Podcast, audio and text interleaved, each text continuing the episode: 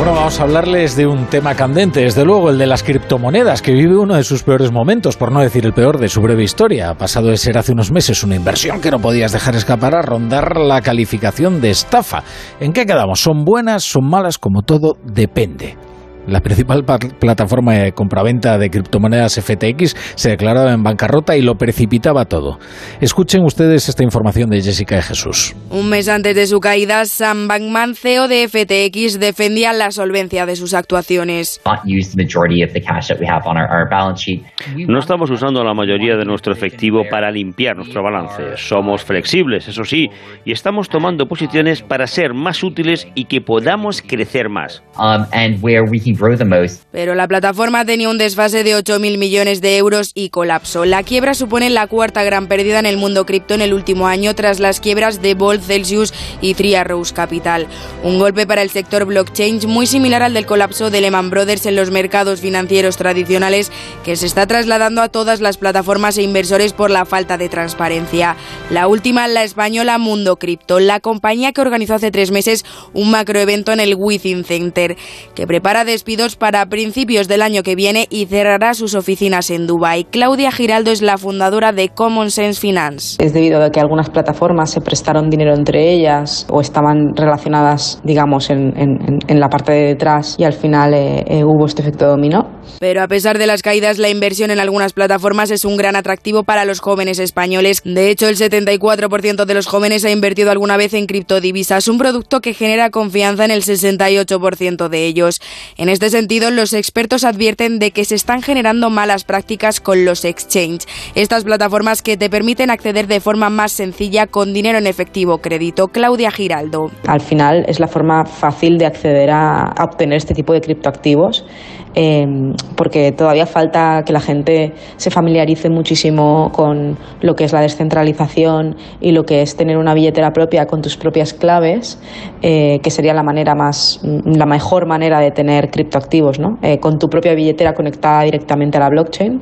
Las plataformas blockchain son a su juicio más complicadas y para expertos. Además, en estos momentos los inversores de criptomonedas buscan una protección frente a la inflación y la incertidumbre. Joaquín Robles, analista de XTB. Ahora mismo nos encontramos eh, ante mucha incertidumbre, ¿no? Por la inflación, por las perspectivas de menor crecimiento y en este tipo de inversiones más especulativas es de donde primero los inversores sacan el dinero. El momento que están viviendo las criptomonedas ha sido vaticinado por muchos agoreros, pero negado por los defensores de las criptomonedas y los bitcoins, según Ángel Barbero, profesor de AE Business School. Es un momento que, como indica, demuestra cómo el ecosistema financiero todavía necesita muchísima evolución. La convulsa situación abre de nuevo el debate sobre su regulación y un mayor control en este mercado, porque el uso que se ha hecho de estos mercados, tal y como apunta Ángel Barbero, ha sido en muchos casos fraudulento y ha arrastrado a muchas personas que se pensaban que era mucho más formal, legal y asegurado. El dinero fácil siempre atrae y lo cierto es que en este momento pues ha sido un poco la fiebre del oro, pero la realidad es que a medio y largo plazo probablemente se estabilice a medida que se vayan incorporando nuevas leyes y nuevos sistemas de control, tanto por los estados como por las plataformas que soportan este tipo de activos y este tipo de operaciones. Algunos organismos como la Comisión Nacional del Mercado de Valores lleva años advirtiendo de las consecuencias de que no haya controles en este tipo de activos y los expertos auguran un futuro con menos volatilidad debido a la implantación de un modelo de control. En palabras de Ángel Barbero, profesor de AI Business School, esta mala racha no significa la muerte de las criptomonedas, sino la muerte de un periodo sin ley. Bueno, pues para entender algo más de este críptico mundo, tenemos al otro lado de la, de, la línea a Pablo Sanz, que es profesor de Derecho Mercantil de Comillas y CADE. Buenas noches, Pablo. Muy buenas noches, Rafa. Eh, a ver, yo supongo que no exageramos si decimos que las criptomonedas están en una gran crisis. Lo que no sabemos es si es reversible esa crisis, si mm, la gente volverá a confiar en ese tipo de divisa. Mira, pues lo has dicho tú, Rafa. La clave es la confianza, la confianza de los usuarios, de los inversores en ese mercado, ¿no? Hay algunos que hablan de cripto burbuja, otros hablan de un cripto infierno. Bueno, es un cripto crash, es una falta de confianza derivada de la opacidad que hay en esas plataformas, en esos eh, custodios o esas exchanges. Pero poco a poco yo creo que se va a ir recuperando el sector poquito a poquito a medida que se introduzcan elementos de confianza, una mejor regulación, un poquito más de transparencia. Bueno, ¿y qué ha pasado en el caso concreto de FTX? ¿Cómo es posible que una empresa pase de estar valorada en 32.000 millones a, entrar en bancarrota? No sé si estamos asistiendo a esa cripto burbuja que se ha roto o se trata del caso puntual de esta empresa. Bueno, FTX es un caso más entre, entre un buen puñado que se han dado en este último año. En concreto, en el caso de FTX fue derivado sobre todo a una filtración del uso de unos fondos unos fondos valorados en casi 4.000 millones de dólares. se supone que eran unos fondos que no podía usar FTX y se usaron pues para un préstamo hacia otra compañía del grupo, ¿no? Eso se filtró y eh, evidentemente todo el mercado reaccionó, ¿no? Eso hizo bajar todos los criptoactivos de repente. ¿Y cómo, eh, digamos, un activo eh, cuyo principal atractivo es la falta de regulación. ¿Cómo se puede regular algo que precisamente presenta su mayor atractivo en la falta de regulación? Sí, efectivamente. O sea, los criptoactivos no están regulados y eso es lo que ha hecho que pues florezcan tantos proyectos, ¿no? ¿Cuál es el problema? Que al final, detrás de, esos proyectos no hay claramente un plan de negocio, no hay claramente unos activos de respaldo, no hay una transparencia, unos registros, ¿no? Entonces, ¿qué es lo que pasa?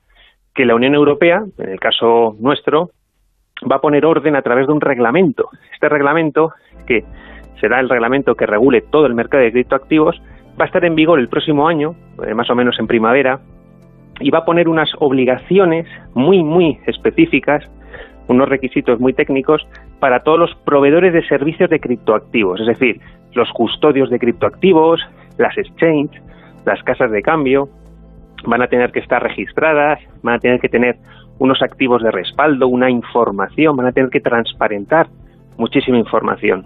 Por lo tanto, poquito a poquito vamos a conseguir tener un mercado de criptoactivos muy bien regulado. Leíamos hace poco al, presidente de la Comisión Nacional del Marco de Valores, a Rodrigo Buenaventura, una frase que yo creo que es muy rotunda. Dice, las monedas digitales están vacías de contenido y son inútiles como activo de inversión. Eh, ¿cómo, juzgas tú este fin, esta aseveración? En, en cierto modo tiene razón. Si, si tiene razón, si nos fijamos en los escándalos, en las criptoburbujas, este señor tiene toda la razón. Eh, han florecido, han, han, salido a la luz muchos escándalos derivados precisamente de proyectos vacíos, es decir, tokens que no tenían nada que ofrecer, más allá que de la especulación, del intercambio y de la, de la burbuja que se generaba con ellos. ¿no? Pero yo diría una, una nota, una, una, una precisión, es decir, si bien ha habido muchos inversores que se han movido por la especulación, también hay otros que realmente buscan una tecnología que es la que está detrás, es decir, la tecnología blockchain, la, tecnología de registros distribuidos, es la tecnología que soporta las los criptoactivos o las criptomonedas. Y esta tecnología sí que tiene un valor, es una, son sistemas informáticos, son redes descentralizadas que permiten intercambiar valor, eh, son redes peer-to-peer. -peer.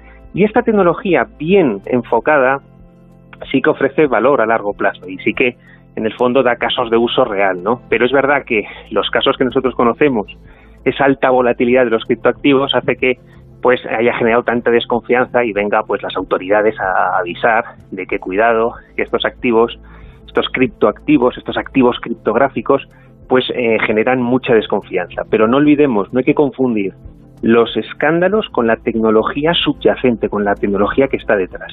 Esa sí que tiene mucho valor en muchos, en muchos casos. ¿eh? supongo que tampoco le benefició el hecho de que se instaló una retórica ¿no? en lo cripto, en el blockchain, que trascendía de lo financiero, lo económico, e iba casi a una cuestión espiritual, ¿no? O sea, casi era como vender una forma de vida, ¿no? De manera que atrajo también a mucha gente que no tenía ni idea de eh, aquello en lo que estaba invirtiendo, pero le sonaba bien, ¿no? Sí, venimos también de un de una época ¿no? donde ha sido muy difícil sacar rendimiento, rentabilidad a, los ahorros, ¿no?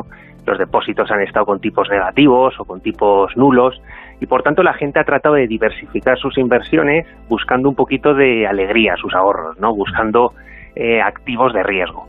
Estos activos de riesgo han dado muchísima rentabilidad. Bitcoin desde el 2008 pues ha dado muchísima rentabilidad a mucha gente, a gente que ha multiplicado sus ahorros sus fondos invertidos. Lo que pasa es que, claro, ha generado una euforia, una euforia sin base real, es decir, una euforia simplemente por las transacciones que se generaban eran unos esquemas especulativos, ¿no?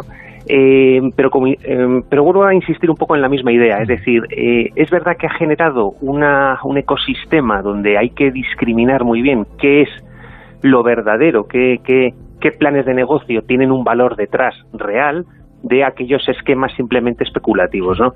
Estamos aprendiendo, la crisis de FTX, la crisis de Terra Luna, todo lo que ha pasado este año nos sirve para aprender sobre eh, cómo gestionar bien estos criptoactivos y cómo dotarles de un marco regulatorio más transparente, etcétera, ¿no? Poquito a poquito estamos dando pasos. Eh, como digo, la Unión Europea el próximo año va a cerrar ya, eh, digamos, el contorno regulatorio y vamos a tener un marco de criptoactivos fiable, confiable para la ciudadanía.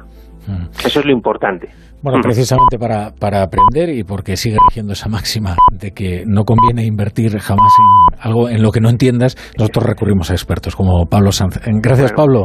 Eh, muchísimas gracias. De Derecho Mercantil de Comillas y CADE. Gracias por estar aquí en La Brújula. Hasta la próxima. Muchas gracias.